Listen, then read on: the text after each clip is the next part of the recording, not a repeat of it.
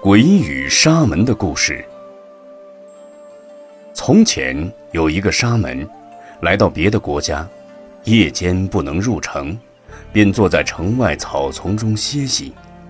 到深夜，月叉鬼来了，抓住他说：“我要吃你。”沙门说：“那我们就互相离得远了。”鬼说。为什么离得远呢？